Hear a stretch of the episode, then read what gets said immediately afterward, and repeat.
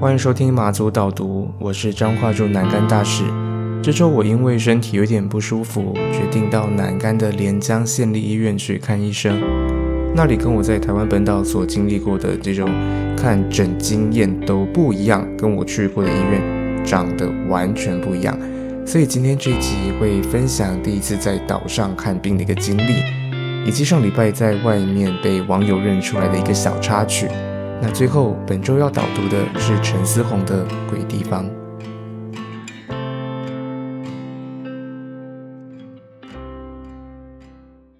我呢，最近就是身体有一个状况，但因为没有很严重，所以就想说看看中医。那之前我其实生病或怎么样的，我都是看西医为主。只有一次是因为我妈就是认识了一个奇怪的中医，然后叫我去看看，然后看完就发现。原来看诊费，然后还有拿个药，就要大概五六百块，然后就只是拿个三天份的药，所以我就是在那之后就没有再看过中医了。那呃，反正我最近呢到了连江县立医院的官网，要去预约他的这个中医门诊。那我到网站上面要挂号，我才发现第一个，他有一些科别只能现场挂号，然后第二个，他根本没有中医科。他没有中医科，所以我就仔细看看他到底有什么科别。首先，他有家医科、外科、妇产科、小儿科、骨科、身心科、泌尿科、疼痛科、肠胃内科、新冠疫苗、牙科、接见门诊、糖尿病、超音波等等。其实就是这些，也不是等等，我已经把全部都念完了。那么呢，我就发现第一个，他没有中医科，然后他也没有皮肤科、没有眼科、没有感染科。没有感染科就是代表不可以得性病哟。还是其实泌尿科可能也是可以看啦，但就是它有一些科别呢是没有每天看诊的，比如说你如果泌尿科要看医生，就只有一二三，就是这三天有门诊，然后是一个时段，就是一个上午或一个下午。那么新冠疫苗或者是疼痛科这种，甚至就是一个礼拜就只有一个时段的门诊。OK，一周有十个时段，它就只有一个时段。那或者你看小儿科，它也只有礼拜一、礼拜四各一个门诊，所以它的门诊数其实是非常非常少的。甚至他在官网上就提到，他们本院虽然有这个放射科、有检验科等等的，但是专业医疗人才缺乏，尤其是在专科医生跟放射师，仍是本院努力招募的目标。这一段资讯是直接被放在官网上面的第一页，医院简介的部分。那呃，首先我还是先介绍一下这个医院好了。那这间医院呢，它过去是在民国四十五年六月成立的，叫做马祖卫生院。当时是在另外一个地方，在复兴村那边。那因为那是戒严时期，所以那个时候的这个马祖医院是有军医体系在控管的，所以之前都是军医，然后就有军医提供军民门诊啊、住院服务等等。那么一直要到了八十二年七月，马祖已经解除戒严之后，从四十五到八十二年，八十二年之后呢，这个医院才改为叫做连江县立医院，然后隶属于连江县卫生局，就不再是那个军医体系这样子。那医院的科目其实就是刚刚念的那些，然后有手术室、有产房、检验科、放射科、胃镜室、超音波室，但还是就是。很多的这个人才招募的不足，以及他甚至比如说他的皮肤科是会跟亚东医院配合，因为他本院是没有皮肤科的嘛，那他就要跟亚东医院配合有这个远距的门诊，但他还是没有眼科、中医科、感染科等等。那这个就只是我就是随便一想，大略一看就知道他没有的。那如果去细看他有没有其他科目是大医院有，但他没有的一定还有很多，但是。我就是没有做到那种程度，那我就发现就是没有中医科嘛，但是呢，他会有那个台湾的医生每个礼拜会来巡回义诊，什么意思呢？就是台湾会有一些医院跟连江医院有配合，然后他们每周可能会来个三天或几天的，像是中医科就会就会来，那我就觉得他们就很像那种什么巡回演唱的乐团啊，就是比如说他可能来三天，但前一天呢，他就在东西莒两个岛。那隔天就搭船来南竿，然后待一个下午，跟隔天早上两个时段以后呢，再跑到北竿、东引之类的，就它可能有四天八个时段，两个时段在这个岛，两个时段在那个岛，两个时段在这里，两个时段在那里。那你知道这里那里其实就是一个岛跟一个岛，然后你就是要坐一个小时的船或坐坐坐直升机，我也不知道他们是做什么的。讲到直升机，就是过去，而其实到现在也是，就是如果是发生很紧急的一个呃车祸啦，或者是需要需要开刀的状况，紧急时候会需要动用到直升机，然后就直接运回那个台湾本岛，然后医治这样子。那这一直以来就就都还是还是会发生，因为马祖的医疗医疗资源比较不足，但是呢，他们在招募方面就会比台湾的行情再好一点点吧，应该是有。像是他的这个护理师，他的护理师专职护理师起薪就会有五万多，五万出，所以施念学跟谢东燕可以好好的考虑哟。而且马祖医院就是后面就是他的宿舍，然后离热闹的地方也不远，就推荐给有兴趣的两位。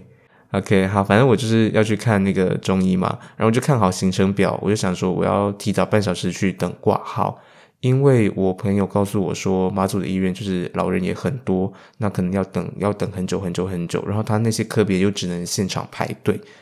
那我就提早到，发现真的就是空城，就很像是那个电影里面末日之战或什么僵尸片里面那种医院非常昏暗诶，他根本没有开灯，然后我进去以后就是大概只有三个人吧。那其中一个还是就是在搀扶自己家属的那种、那种、那种人，所以我我就我就很惊讶，因为这完全不像医院啊！就是我之前去的彰基，去的就是任何地方，台北的任何医院人都爆满，不管任何时段，而且一定会有医护人员在那里穿梭来穿梭去，但就是没有。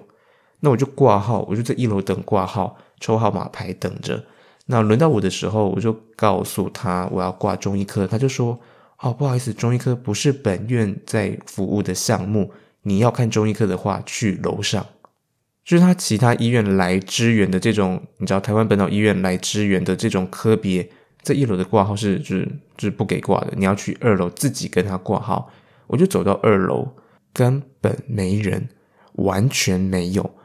就唯一的那个声响跟动静，就是厕所的清洁人员。候诊区是完全没有人哦。我就走到中医诊间的这个门口，然后上面就贴着一张纸，写着：“今日挂号直到三点十五，限额二十人。如若超过，将视情况看诊，请勿随意移动健保卡排队顺序。”然后我就想说：“诶，那我要在哪里那个挂号？”我就四处走来走去，真的没有人，都没有开灯，很可怕。我就回到中医门诊那里那个诊间，我就敲敲门，一个。非常年轻的女生打开了，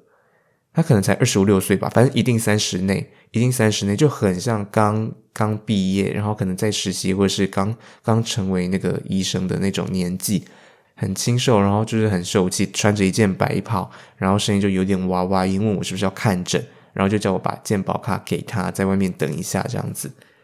那后来在看诊的时候，里面整间就是非常也是很简便。也是很简便，就是两张黑色的折叠床，然后他的一张办公桌，一张病人坐的椅子，就这样而已。那那个折叠床可能是用来那个针灸拔罐的吧？他就问我症状，然后就用开始手写下我提的那些东西。他就说：“哦，因为妈祖网络就是还是时好时坏，所以他就只能这样记录。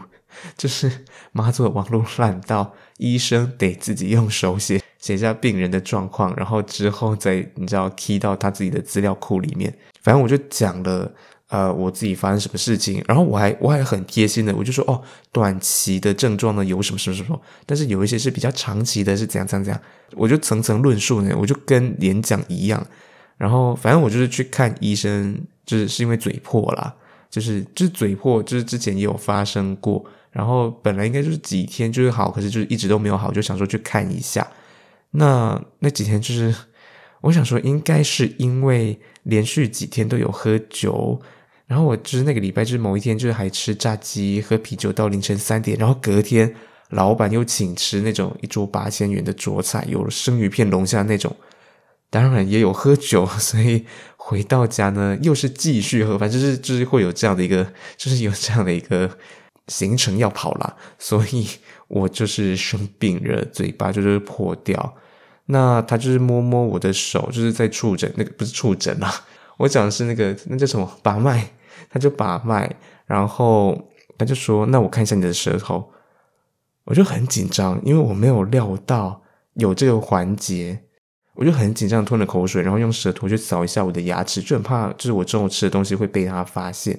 然后就伸出来就让他看一下。我就是很怕他知道我都已经嘴破了，我中午还吃咸酥鸡，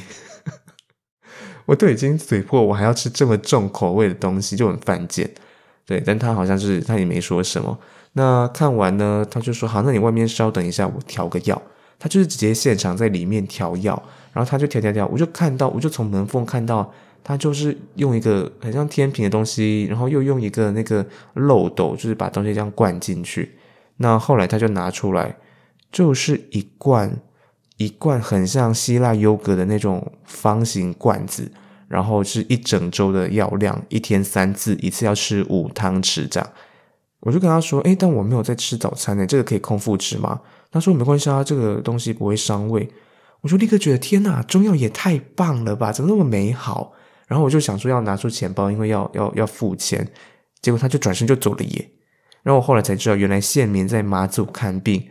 不用钱，县民是免挂号费、免看诊费、免药费，就超神奇。对，那上礼拜呢，关于我被认出来是怎么一回事？就是我周末跟同事去一间咖啡厅，叫南蒙咖啡厅。那我那时候我们就是在聊天啊，喝东西，那我手机就放在旁边充电，就我连交友软体都没有打开，我就放在那里。然后后来我的 line 就有人传讯息给我，就是一个我偶尔有在聊天的一个直军，他就跟我说：“诶，他今天放假。”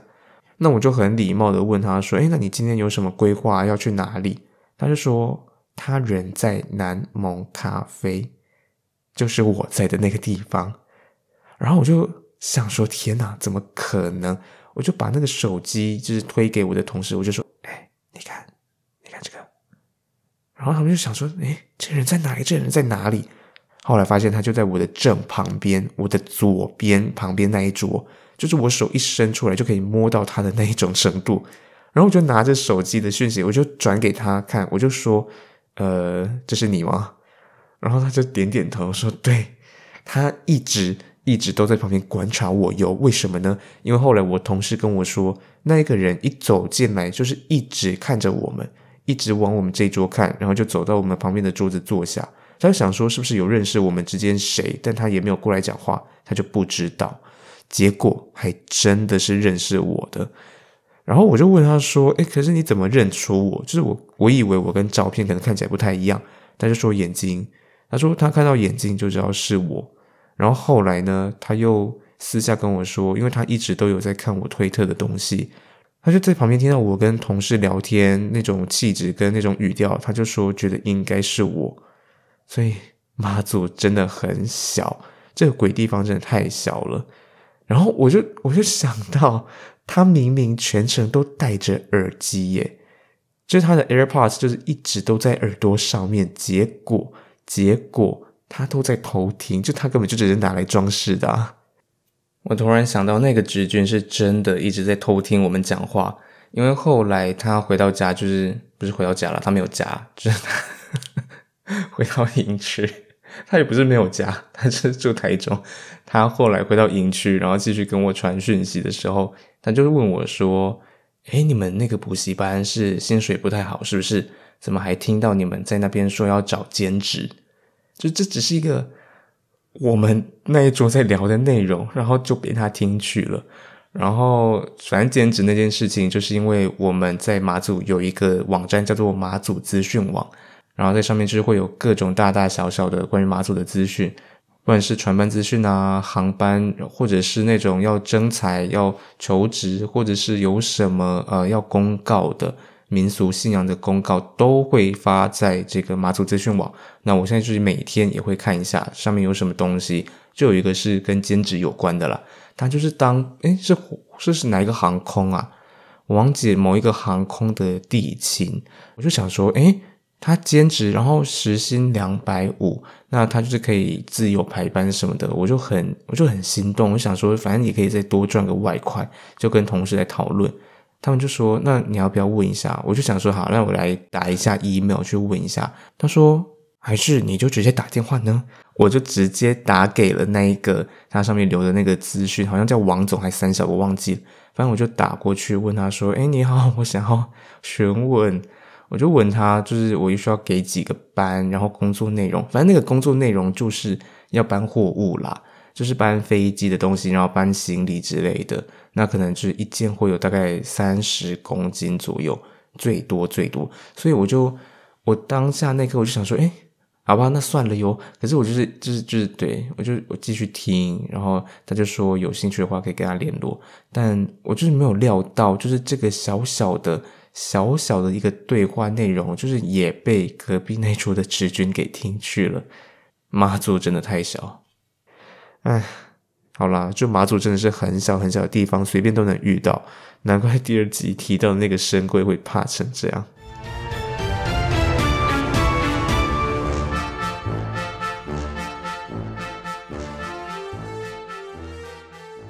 好的，那本周要导读的是陈思宏的《鬼地方》。那这本书呢，我在大学读过一次。其实我就是对于读小说一直都是蛮被动的。然后那次会读，是因为有一个朋友跟我介绍，他就告诉我，他觉得我写的东西有的时候会让他想到陈思宏。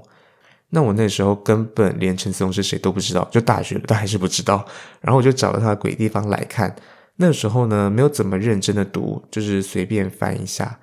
一点感觉都没有。那后来是来到马祖之后，因为他后来那本书得到非常多奖，然后有很多很多的这个卖出翻译的版权啊，就是在欧洲各国，在美国、越南各地方都都都有译本。那甚至又是得到那个美国的那个《纽约时报》的书评等等的。然后这个又是因为他在脸书上，因为他是一个非常爱发脸书的人，我很爱看他发脸书，然后我就觉得，诶，这本书好像。好像蛮有趣的，就他真的太爱在脸书发文了，我看得很爽。然后他口头禅就是“哎呦我的妈”，就很很像一个就是大妈一样，就很可爱。那我呢，就是在马祖之后才才突然觉得，诶，因为这本书是在写彰化的永靖，就觉得，诶，我都来到了马祖，应该可以看看彰化的东西了吧？写彰化的东西。那这个以永靖为主要场景的小说呢？我就一边读着这个彰化的东西，在彰化出生长大的这个作家蛮特别的，而且陈思宏他自己也是读彰中，然后后来也有读这个台大戏剧，但他是读研究所啦，他大学是在这个好像是辅仁的外文这样子。那这本《鬼地方》呢，有几个我很爱的点，比如说它的破碎、它的味道，还有它里头的鬼。好，那就先从它的破碎开始。呃，我本来以为呢，这一本《鬼地方》是一个家族的故事，结果它是一个村落的故事。那我后来以为它是一个村落永靖的故事，没想到是一个社会的故事。里头呢，就是有他的手足们，有他的父母们、邻居们，各自各自他们的故事，然后他们就有各自的欲望跟失落。那他们的故事呢，就是会全部交缠在一起。但永靖这个地方小，八卦传得很快，就跟马祖一样。那我简单念一下他书背面的内容。他说：“永靖对我来说是一个鬼地方，我一辈子都想逃离。”陈天红出生于彰化永靖，一个没什么人听过的小镇。他是家中幺子，爸妈连生了五个没什么用的女儿，最后两胎才拼到男丁。然后巴拉巴拉，反正他就是。意外杀了同志伴侣，出狱之后只能返回永靖。那一天刚好是中元节，那他的归乡呢，遇到了鬼门敞开、百鬼横行的时候，所以注定撞上来自过去的鬼。那这个故事从岛屿的小地方一天说起，爸妈、大姐、二姐、三姐、四姐、五姐、哥哥，还有陈天红几个陈家成员轮番登场，视角切换，光怪陆离的崩坏众生相逐遭披露。层层窥见家族的伤痕与丑陋，小镇的秘密，时代的恐怖跟无情。回到家的人怎么面对难堪的过往？一个小地方又怎么会变成鬼地方？这是他背面的一些字。然后我当初就是我之前在台北读的时候，一点感觉都没有诶，想说干有够啰嗦，到底是要讲三小，看不懂你想要说什么，真的不知道，就真的不知道发生什么事情。结果后来发现他写的很精准，你读完你就知道，真的你就是去读，你就是去读这本书。这样的推荐会不会太没说服力？就一直在叫大家去读。好的，那小说这个角色杀了自己同志伴侣的陈天红，他的父母阿山跟阿禅，他们生了五女两男。那陈天红呢，他就是幺子，就最小的。留在故乡的大姐，她就是她跟四姐都留在故乡。那一个破产，一个疯了。那有两个姐姐去了台北，一个陈淑丽，一个陈淑清。你看她那，她连名字都取得很很乡下。反正呢，他们就是。呃，有的被家暴，然后有的过着那种隐晦的生活等等的，然后她或者是想要跟平凡人一样过着一天又一天的日常，就是他们就是各自有各自的一个一个目标跟一个人生现况，那他们生命跟生命之间就会有一些碰撞。好，这样讲起来非常抽象，因为他角色很多，然后他的每一个章节呢，就会是像一个换场。就是另外一个角色又出现又登场了，那这个视角的切换其实蛮有趣的。我就觉得他有的时候你就看得更正入迷，哇靠，这个人给他干屁眼哦，他怎样怎样，他做了什么事情什么事情。然后你读的正过瘾的时候，突然间下一个章节来了，又要讲下一个人的故事。那我就想到，如果这是戏剧演出，在剧场里头呢，如果换场换得太过频繁。那如果又太过粗糙，可能会让人觉得很厌烦啊，或者是难以投入在其中，这样子情绪会被打断。鬼地方在这个部分的确偶尔会有一种，就是还没过瘾，然后就要进到下一个部分的这种这种时候，我自己在读了。但对于一个角色、一个人物的描写呢，呃，我觉得至少他在那个就是是很劲爆的，然后那个劲爆不是噱头，就是一个。很血淋淋的描述，比如说他被家暴，然后他自己呃精神就是非常的游走在某种边缘，然后吃着生的苦瓜，他以前完全不吃的东西，然后在被打之后就突然好想要吃茄子或什么。我这样讲起来不知道会不会给这本书加分，但我觉得读起来就是会有一种很抽离，然后很孤单、很可怜的感觉。那呃，他在人物的描写有的时候虽然是劲爆，但是会觉得不够深刻。我觉得劲爆有一点太太浮夸跟肤浅，我觉得比较像是精准，然后比较锐利。他写的很精准，很锐利，然后像是把这个人切开，把他最核心的那种苦痛或者是那种呃内心的感受，用一种比较艺术性的手法去呈现出来，很有剧场性。就会觉得这个动作、这个行为，他吃苦瓜，或者是他想要喝杨桃汁，或想他想要干嘛干嘛，是很有一种剧场性，很有一种暗示性跟象征性。所以在读这本的时候，你就会有很多的画面、很多的联想，但是不会让你不知道他在干嘛。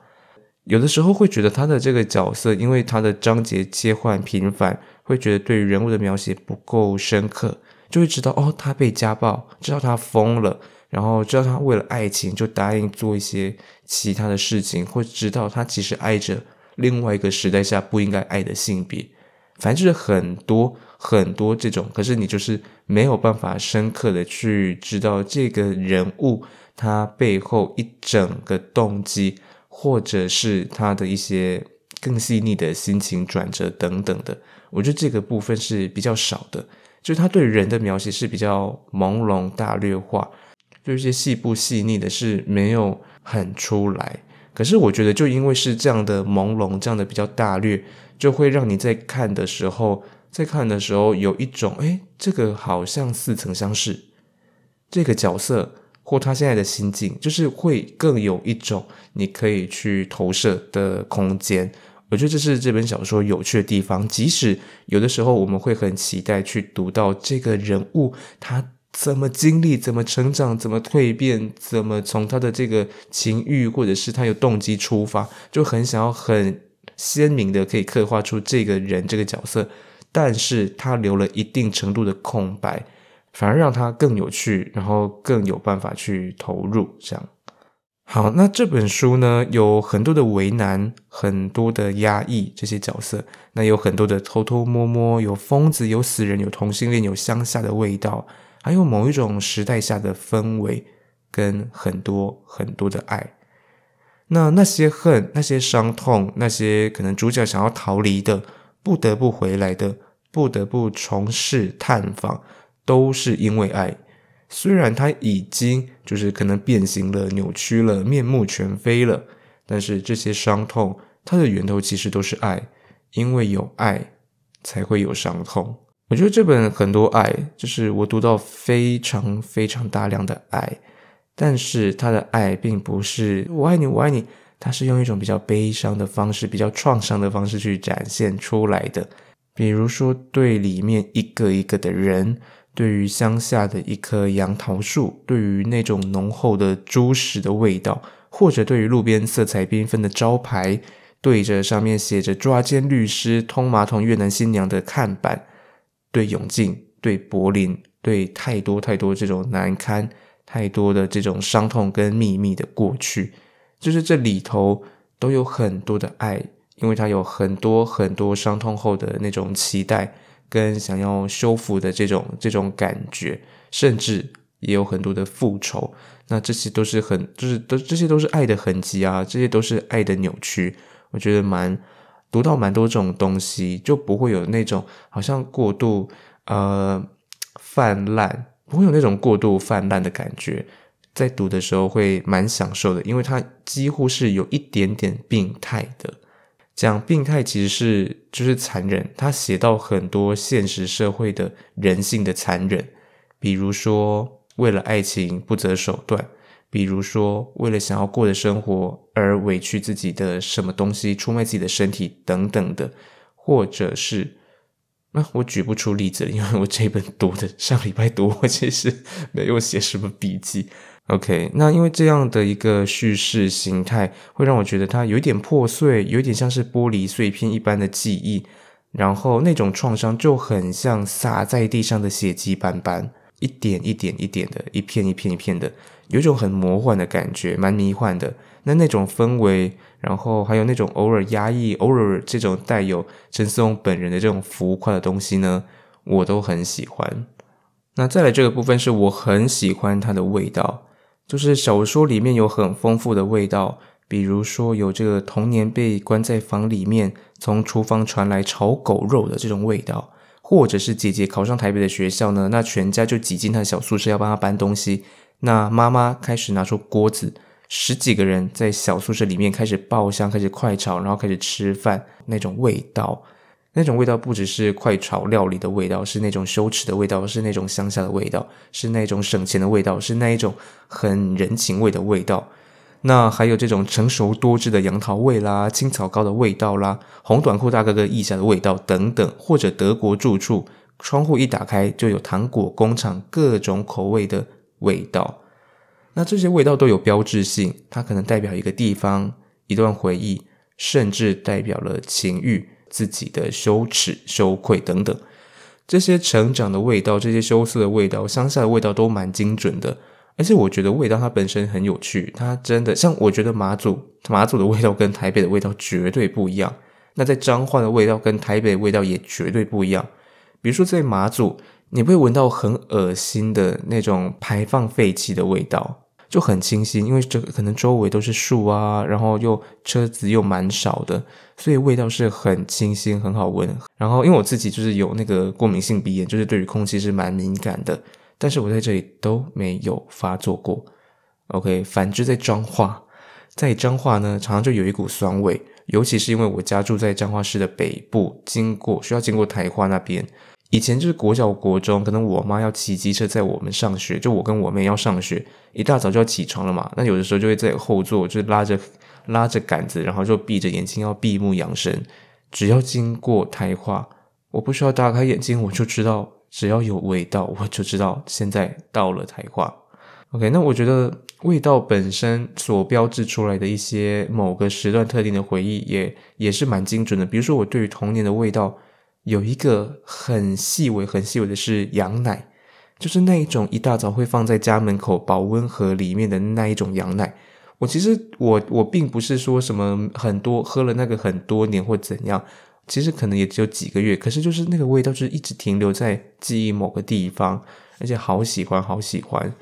然后还有像早餐店的鮪鱼蛋饼的味道，那时候每天上学就会在巷口的早餐店去买早餐。那我发现尾鱼蛋饼真的每一家味道都不一样。那它不是特别好吃，它就只是有一个，就是有他们那一家的一个味道。那或者呢，夏天刚开始的时候，那个冷气的味道就会让我有一种很大自然、很野外的味道，那个我也很喜欢。那最无法忘记的，可能是我家工厂的味道，因为我家就是以前是那个做车床、铣床那一类的零件加工厂，然后呃，可能那个就是混合了零件加工的那种润滑油，然后铁锈啊、铁屑的那种味道。这种味道就是 挥之不去，然后当然还有厨房的味道，因为我妈那个时候每天都会煮，那时候啦。那其实味道并不只是专属于个人的回忆，味道是别人也可以闻到的。比如说我自己身上以前就会有一股铁锈味，就真的是那种铁生锈或铁铁的那种废屑的那种味道。我就闻着自己的衣服，闻着身上的味道，我就很担心这种味道会不会被我同学闻到。因为我好像曾经被同学说过我身上有一个怪味，所以我在那之后，我对于自己身上味道就会有一点点的敏感跟自卑，然后我甚至因为这样就有一点觉得，为什么我爸我妈要做这么丑的工作？OK，就是那时候会有这样的想法。那呃，之前就是我国中毕业有一段时间我在美国生活，然后我就开始用了体香膏。那个时候就是因为我寄宿家庭的哥哥就是三番两次拿给我，他没有对我说什么，他没有说什么，他就是拿给我。然后因为我第一次我就想说没有用，我就放在浴室。他后来又拿给我，我就知道他就是可能在暗示我自己身上有一个怪味道吧。在美国一年，我就是发现他们的那个开架式的体香膏非常多的牌子，然后味道也很多种。我那时候也蛮爱用的，而且它就不会像是香水或者是止汗喷雾一样有一个很。很呛人的感觉，然后用着用着呢，我就记得我第一天回到台湾，下了飞机，上了我爸妈的车，我爸妈还有我妹来接我，在车上，我妹就说我有一个味道，然后他后来就跟我说，他觉得那个觉得就是不知道我是谁，他觉得我好陌生，就很像一个不一样的人。他说那个味道超臭，然后过了几周才消散。然后其实我完全知道他在讲是什么味道，那就是美国的我的那个房间的味道，就是一个我在另外一个地方生活的痕迹跟味道啊。然后那个味道偶尔在我从抽屉拿出我当年在美国用的笔记本的时候，还能够闻到一股淡淡的那个时候的味道。所以我觉得要讲这种回忆，或是要讲创伤，要写这些过去的事情的东西，我觉得写到味道就是我很喜欢很喜欢的一个点。那接下来呢，想要谈谈我喜欢它里头的鬼。那大家看到鬼地方，我不晓得会不会期待有一种可能很像鬼故事啊，那种有鬼跑出来然后吓人，然后谁死了那种那种鬼故事。那这本不是哦，这本里面首先呢，里面的人。都是鬼，怎么说呢？它里面有那种上吊的鬼，有霸凌人的鬼，有家暴的鬼，有自生自灭的鬼，有疯了的鬼，有逃离不回家的鬼，偷情的鬼，宿命的鬼，重男轻女的鬼，各种丑陋的人性，或者是那个当时年代的时代下的一种宿命，都有各种鬼的样貌。OK，在这本书里面，你可以看到各种各种鬼的样貌。那比如说，呃，连续生了好几个女儿。连续生了几个女儿，这个婆婆都不待见，生了儿子才终于把她媳妇当人看的这种鬼，或者是这个阿嬷她怀疑孙女偷东西，就一条珍珠项链，把她的孙女在上学的时候一个一个从学校拖回家，狠狠的用藤条打。那那个时候，呃，好像是二姐，她的她养了一只狗，那那只狗就扑上来要阻止这个阿嬷，这个阿嬷呢就拿起砖头。把孙女每天照顾、每天一起玩乐的狗给砸死了，然后等着给孙子、儿子这些男性们回来，晚上可以加一道菜。那回来的孙子呢，闻着肉，吃着香，津津有味，脖子上也挂着那一条珍珠项链。珍珠项链根本不是孙女偷的，是孙子偷的，但奶奶一句话也没说。OK，那像我自己遇过的鬼，可能是那种很会演戏的鬼吧。OK，有一次呢，在因为我爸过世之后半年内，我奶奶也过世了。然后在她过世之后，呃，丧礼上，反正就是有一些呃仪式，或者是有一些可能礼数或怎么样的要弄要处理。然后某个亲戚呢，他就是很隐晦的羞辱了我们家一番，反正就是讲的好像是我家已经就是绝子绝孙，已经无后了，反正就是没有我们家的存在在族谱上这个感觉。然后后来就是我就去他家，然后跟他对峙，他就开始在那边哭哦，就说哦，他那时候照顾阿嬷有多辛苦，然后你阿伯那个时候开始就是。急救，然后阿嬷都叫不醒，就开始哭，然后开始转移目标。就是我明明跟他讨论丧礼上发生的事情，然后他要提到我阿嬷怎么死的，为的是什么？为的就是要怕她老公会发现她真的讲错话，真的做错事，让她老公先难过，先想到她妈妈死掉的那一天，先想到是如何抢救、如何照顾，先想到她的好，就不会再聚焦在她自己做错事情的上面。我就觉得干拎。OK，我要我要戒掉这个脏话，因为这个脏话其实很糟糕。我想说他们啊，我想说靠北嘞，真的是很鸡。我现在真的是脏话都很不顺口，因为我现在就是在努力戒脏话，就很会演戏，然后又说自己多可怜的这种鬼啊。然后之前就是因为我妈就是跟他们闹翻了。然后他呢，这个亲戚，这个爱演戏的鬼，就会四处去讲我妈的坏话，讲我家的事情。那我换我妹就还是会去这个亲戚家，就是维持一定程度的社交。那他就会呃，某一次在我阿伯不在的时候，只有我跟我妹就开始在那边打探，就说：“诶，那你们现在还有拿生活费吗？妈妈给的吗？那妈妈最近在干嘛？有工作吗？”就开始这要套一些东西。可是就是就是这种东西，就是回答也不是，不回答也不是，因为就还是得维持表面跟他的那种那种互动。可是又又觉得我知道他就是要拿去八卦，他就要拿去乱讲，就觉得里外都不是人。然后想说，为什么为什么两个大人死了以后，就我爸跟我阿嬷死了以后，这件事情这些事情都变得不一样了呢？家族开始崩坏。好了，对，反正就是我相信大家自己在。很多就是日常周遭都会遇到这种的鬼，可能自己的同事也是鬼，但更多时候你的家人就是鬼。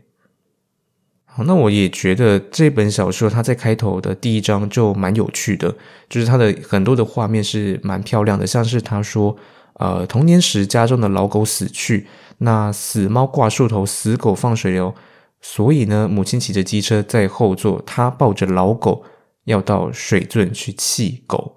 那他就看到水圳里的水已经流不出来，被塞满了西瓜、死猪、狗尸、旧机车，还有一整个废弃的槟榔摊。他就舍不得放手，舍不得狗狗。他的妈妈呢，把狗抢过去，扑通让这只狗掉下去。他就形容那个水圳里面的苍蝇呢，立刻散开，可是又马上的飞回去。原本里头的腐肉还没有吃完，又端上了新鲜的狗肉。那这个画面我真的看到，我就立刻联想到。鹿港、福兴那一带，我常常骑机车经过的地方，就会骑过一些比较乡村的路段，就真的有很多很多这样的画面。那我就想到有一次呢，我在骑回去的路上，不晓得为什么，可能就是一段时间没有回去了，因为那个时候就是某一次从马祖回去的返台假当兵的时候，我就骑错路，诶，我就骑错路，我就想说啊，骑超过了，那赶快在前面那个巷子转进去，那那条转进去。是一片树林，我就看到树上挂着很多的塑胶袋，我知道里头装着应该是猫的尸体。那后来也证实，就是我有问了一下，就是我表妹，她就说对啊，很多人就是会在那里挂一些死掉的猫。我那时候在骑的时候，隐约知道这件事情，然后就心里蛮紧张，因为我前一天才被鬼压床。反正那阵子我就是一直都在听鬼故事，因为当兵嘛，我就是有讲过，我在当兵的时候晚上睡觉都是听着鬼故事的 podcast 睡着。那我那天鬼压床，我前一天被鬼压床，其实是在我前任家。OK，在我前任家，我这件事情没有跟他说过，因为他蛮怕鬼的。但反正现在分手了，因为我知道他完全他不可能听我这个节目，所以就可以稍微讲一下。呃，因为他的床是上下铺，那我就是睡在下铺。那一天早上呢，早上的时候他就是要上班，所以他就是离离开了。我就确定他已经不在房间了，那我就继续睡觉。结果就是有一点好像半梦半醒之间，我就觉得床上好像有那种木头裂开的声音，就是那种有人翻动木头撕裂的那种声音。往上一看，就发现上铺的影子好像有一个人的手，就我就看到一个人的手的影子在晃动着。我脑中立刻想到不对，不对劲，他明明已经出门，我立刻知道这不是他。然后在下一秒，我全身就不能动弹了。我想着完蛋，我被鬼压床。想说怎么可能发生这种事？因为我从来没有遇过。然后我就立刻想到，OK，没关系，我有在重训，我一定可以挣脱。就就很蠢，然后我我就发现我怎么样都无法挣脱，诶，就是我的双手是在我的胸前，可是我怎么推都推不开。然后我试图要，就是我其实不想要打扰到他家人，因为他他爸妈就是住在住在隔壁，睡在隔壁，我怕会吵醒他们。可是我就是下意识的在求救，在呼喊，可是都没有声音，我声音完全出不来。那后来就是也不知道是怎么样，反正我就是挣脱了。我在那之后就跟他分手，就没有 再回到那个地方了。OK，好，一个小一个小故事这样子。好，那这本书反正就第一章，他还有一段，他就说他要怎么跟 T 说，那个 T 就是他杀死的那个德国的同志伴侣，他要怎么跟 T 说他来自一个这样的鬼地方，五个姐姐，一个哥哥。从不说话的父亲，滔滔不绝的母亲，杀手的邻居，穿着小红短裤的这个大哥，水圳游泳池，地下室，明日书局，银色水塔。可惜他杀了 T。如果他还在，如果他问的话，我会告诉他，我来自这个鬼地方，这是我的老家。今年中元节，鬼来了，我也回来了。所以我刚刚念的这两段就是他第一章所写的一些内容，那很多的画面感，然后有这种铺陈感，其实就是让人会有一种，也不是让人，就是让我自己啊，让我自己有一种想赶快读下去，赶快读下去，一直读，一直读，一直读的这种这种效果。OK，经营得很好。那其实这本书好看到我没有很想要讨论太多里面的内容，就是里面的情节或者是里面的这个呃人物遇到事情，我就是其实一个字都不想讲，因为我不想要破坏你们。读这本小说的一个乐趣，那这是一本我觉得可以腾出时间读的书。那这本书可以推荐给，如果你是乡下的孩子，这本书会有故乡的影子；如果你是都市的孩子，这本书会有你童年缺少的一切。好了，讲得太夸张，反正就是这是一个乡下的故事，有很多的画面，有很多的味道，我觉得是值得享受的一本。那在读的时候呢，我觉得你需要静一静。OK，不是说你人要静一静，我是说你在那个你要在一个静得下来的可以读书的空间。因为我在台湾读的时候，我就我就一直读不下去，然后一点感觉都没有，然后很就是偶尔看一下，偶尔看一下，其实是没有连贯起来的。那时候没有读懂，甚至那个人物关系都摸不着头绪，都没有清楚。那我就一直就是没有想过要读，但是在马祖就遇到了。那我就是，反正就是那一天，就是跟那个奇怪网友见面那天，我就是在读《鬼地方》。那我读着读着，就三小时就过去了。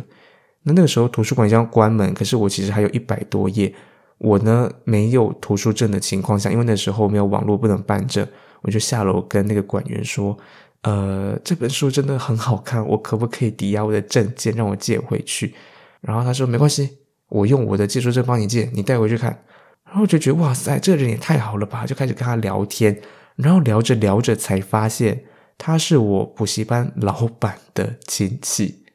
所以马祖这鬼地方真的很小。OK，那以上呢就是本周的节目，感谢你收听本周的马祖导读。这是一个分享我在马祖生活与读书的频道。那如果喜欢的话呢，可以跟我说诶，OK，我会超高兴。然后任何建议或批评也非常欢迎。因为我也喜欢吵架。好的，我是张画柱南干大师，我们下次见，拜拜。